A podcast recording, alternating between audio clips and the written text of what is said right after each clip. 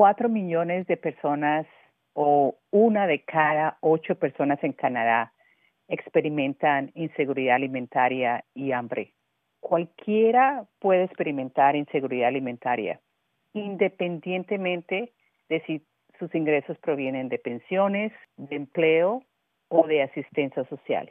En Canadá, el factor común que conduce a la inseguridad alimentaria es el bajo ingreso. Las personas que experimentan inseguridad alimentaria en Canadá no tienen suficiente dinero para poner comida en la mesa mientras tratan de, de manejar las otras necesidades básicas como es la renta, los servicios públicos. Al hablar de inseguridad alimentaria y hambre en Canadá, también quiero hablar de lo que experimenta una mujer soltera y que solo puede comprar sus verduras y sus frutas cuando recibe el cheque al principio del mes. Pero hacia el final del mes tiene que solo subsistir de galletas y pasta. La madre soltera que se asegura que su hijo tenga comida en la mesa cuando llega a casa de la escuela. Pero para que esto suceda, ella deja de comer. Y también de, del hombre soltero que se las arregla con trabajos temporales u ocasionales y que mientras no está en uno de ellos, seguramente dejará de comer regularmente durante el día, sino a la falta de dinero para poder comprarlos. ¿Por qué son importantes los bancos de alimentos en un país que al mismo tiempo arroja toneladas de comida a la basura cada año?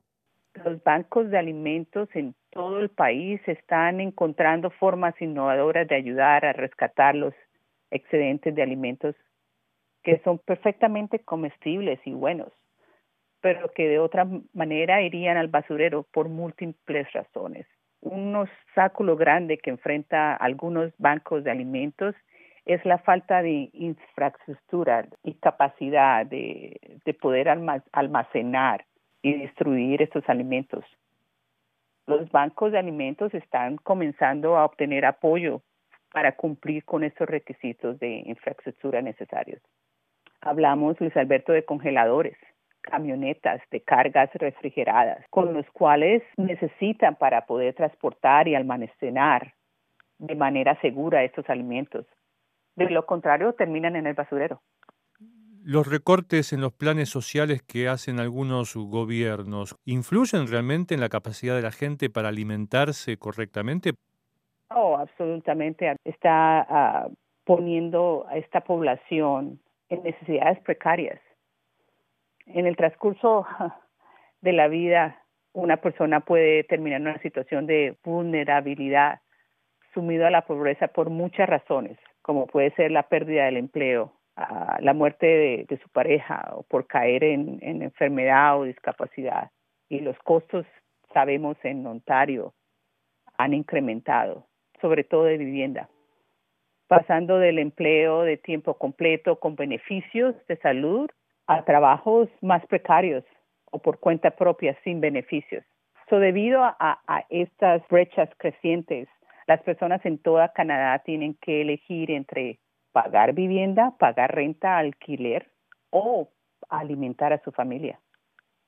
Por último, Carolina, ¿no es contradictoria que en una sociedad como la canadiense, donde Año tras año se denuncia que las empresas alimentarias o alimenticias arrojan a la basura toneladas de alimentos, haya gente que padezca hambre? Canadá o el mundo realmente, Luis Alberto, produce suficiente comida para alimentar a cada persona. El problema aquí es el bajo ingreso y los altos costos de vida. Eh, nosotros, por ejemplo, Food Banks Canada trabaja con el gobierno, con compañías del sector privado para poder ayudar en programas de rescate de esos comestibles que ellos tal vez por ya sea porque tienen algún problema en el, en el, en el package o porque la fecha de vencimiento está ya cerca. Los bancos de comida siempre están tratando de buscar múltiples formas de recuperar esto para poder apoyar los más de 650 bancos de alimentos en todo el país. Carolina Macías de Food Bank Canada, muchas gracias por esta entrevista con Radio Canadá Internacional. Muchas gracias a ti, Luis Alberto, por la oportunidad de hablar de, de la causa de, de hambre e inseguridad alimentaria en nuestro país. Gracias.